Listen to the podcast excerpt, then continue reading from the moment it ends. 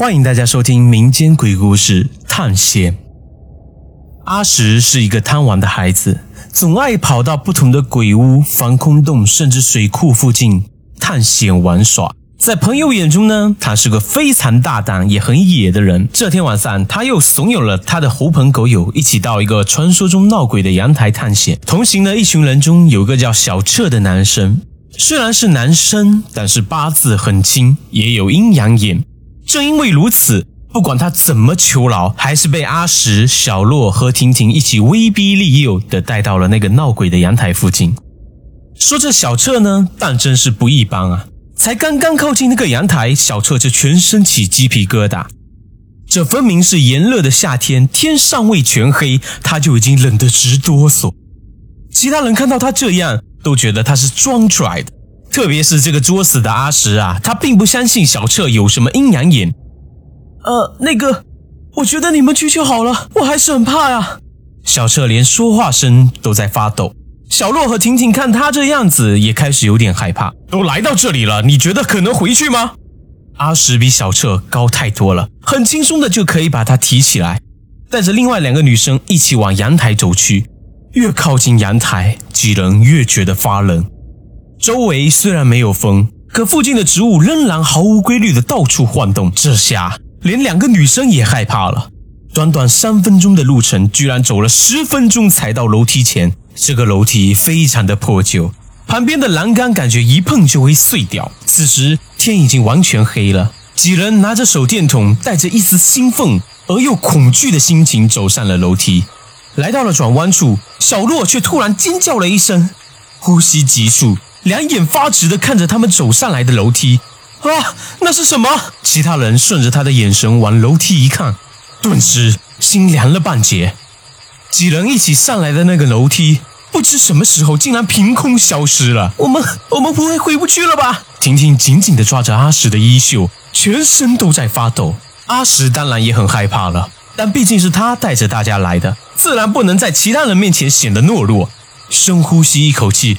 好不容易控制住情绪，我们继续往上走。其余三人一听，都愣了一下，不知该不该继续往上走。可看着阿石往上走的身影，三人都急忙跟了上去。生怕等会儿就看不见阿石的背影了，而他们几人都没注意到，刚才消失的楼梯不知什么时候又出现了。而在这楼梯下面，还站着几个白衣女人。这几个白衣女人呆呆地望着几人上楼梯的背影，苍白阴森的脸上露出了诡异的笑容。这时候，阿石等一行人又走了一会儿，四人终于走到了阳台。这个阳台并没有什么特别，看起来还没刚才走上来的地方恐怖。阿石本来有点害怕的情绪，很快。就消散了。从袋子里拿出事先准备好的蜡烛，准备点好放在地上。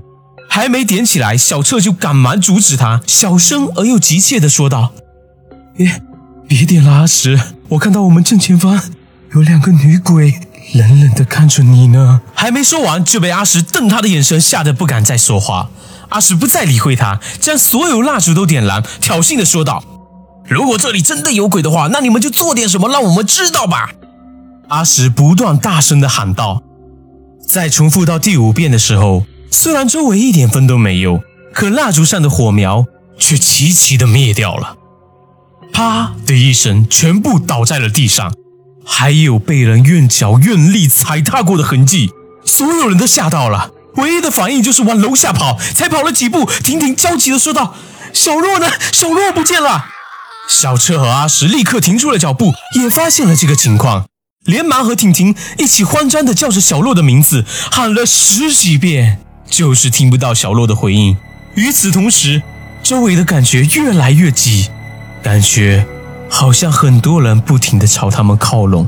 小车的表现尤为明显，因为他看到好多断手断脚的鬼魂们带着强烈的恨意看着他们。最重要的是，他看到小洛两眼无神的站在阿石面前，呆呆的看着阿石。小车不知道该怎么办，心里越发焦急害怕。就在这时，小洛突然有了反应，直直的走向阿石，伸手就要拉住他。小车见状，立刻将阿石从站着的地方拉开，死死的盯着小洛站着的位置。阿石不知道发生了什么，也看不到。到小洛，一头雾水的叫质问发生了什么事。可话还未出口，就看到婷婷剧烈的挣扎尖叫，好像被什么扯住了脖子。阿石依旧什么也没看到，却发现自己和小澈也仿佛被什么人从四面八方的拉住自己，力气很大，感觉几乎都要把自己撕扯开来。三人不停的挣扎尖叫，但一点用都没有，反而不知道从什么时候开始，再也看不到彼此的身影了。阿石越来越害怕，后悔来到这里了，更怕会因此让其其他朋友丢了性命。阿石灵光一闪，忽然记起自己的口袋装着几个刚从庙里求来的符咒，挣扎了好久，终于摸到了符咒，并拿出它，希望能够保护自己。此举不光没用，似乎还激怒了周围的鬼魂。阿石突然眼前一黑，失去了意识。等到阿石再次醒来以后，发现其余三人都呆呆地看着他，在他们周围坐满了成百上千缺胳膊断腿的鬼魂们，都贪婪地看着他，仿佛要把他吃掉。阿石已经吓得说不出来话了，身体也感觉越来越冷，意识也仿佛要被抽掉了。那些鬼魂们的表情也越发的贪婪，慢慢的靠近他，嘴里流出了带有腐蚀能力的液体，把地上弄出了一个个大小不一的黑洞。阿石恐惧的看着前面，还没有来得及尖叫出来，就感觉胳膊传来了一声强烈的痛感。几个鬼魂已经爬到了他的身上，对着他的身体就狠狠的咬了下去，鲜血顿时洒满了一地。阿石拼命的想要躲开，